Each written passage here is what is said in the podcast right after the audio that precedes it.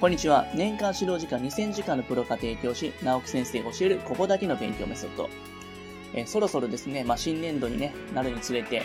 受験勉強本格的にやろうという方たくさんいらっしゃると思いますので、え、今回は無理なく無駄なく進む合格までのスケジュールの立て方についてお話ししようと思います。それではやっていきましょう。進学塾に通うなら最初から4科目で始めるという話ですね。塾の科目っていうのは4年生から4科目で始めるのが鉄則です。4年生のうちは算数と国語だけでいいというのは間違いで、必ず途中でつまずきます。5年生から理科社会を始めると、習っていない科目が、すでにその段階で非常に難しくなってしまうからなんですよね。塾では社会の地理分野の半分以上は4年生で終わってしまいますし、理科の光とか身近な動植物なども大切な単元も終わってしまいます。社会では文字の羅列としての認識ではなく、例えば雪の多い地方の暮らしなどといったような具体的で生活に直結した話題が多いですよね。理科では春の頃、夏の頃などといったように実体験に近い話を学習します。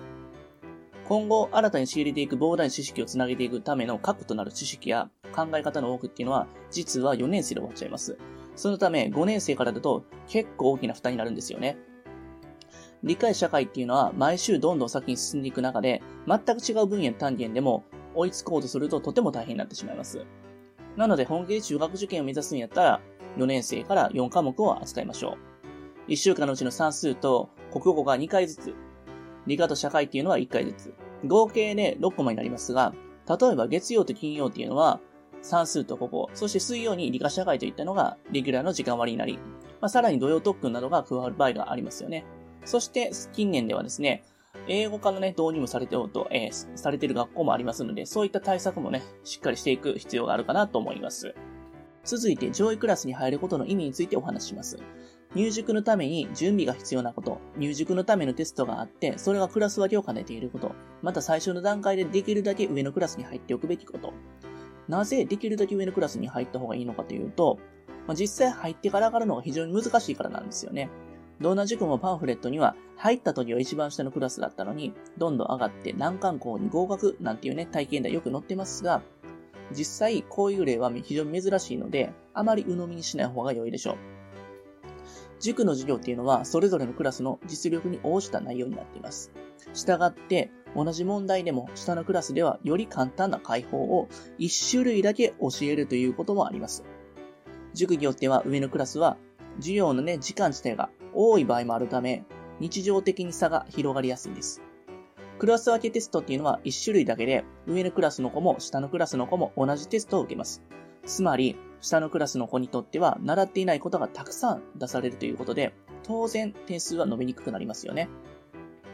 テキストに入っているので、習っていない問題っていうのは自分で勉強するしかないです。実際それはほぼほぼ難しいかなと思います。入塾段階でできるだけ上のクラスに入っておいた方がいいっていうのはそういった意味なんですよね。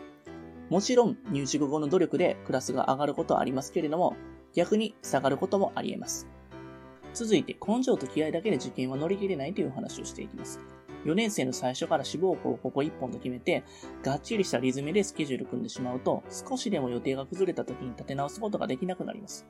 子供の成績の伸びとか健康状態、楽しそうにしてるかどうか、そういったことを見極めながらマネジメントしていきましょう。決して根性と気合が大事だと言って、知った激励して子供を夜中の夜中の1時とかに勉強させたりしないでください。そんなことさせて子供が受験に失敗したらこれは100%親の責任です。6年生になれば確かに勉強難しくなって焦りも出てきて勉強時間伸びるかもしれません。しかし、あらかじめどのくらい大変なのかを見過ごして時間管理すれば、やるべきことだけを効率よく消化していけるはずですよね。限られた時間を子供にどう使うか、親の力量次第なのかなと思います。続いて、無理と無駄のない1週間の予定の立て方についてお話しします。まず最初の1週間は無理に予定を立てず、自然なペースのままで子供に学習させ、毎晩寝る前にその日やったことを必ず書き出しましょう。こうすることで学校や塾の宿題がどれくらい出ていて、どれくらいかかったのかっていうのがわかると思います。次の1週間は、今度は子供の帰宅後、その日にやらなくてはいけないこと、やりたいことを箇条書きにして書き出し、終わったら線で消していきます。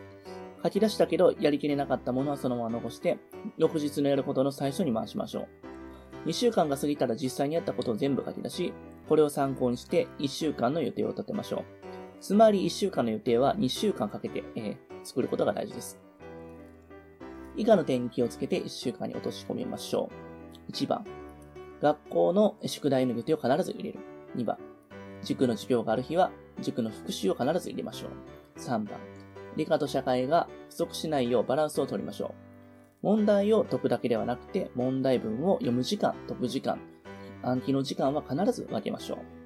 放課後から寝るまでの時間と休日のすべてを、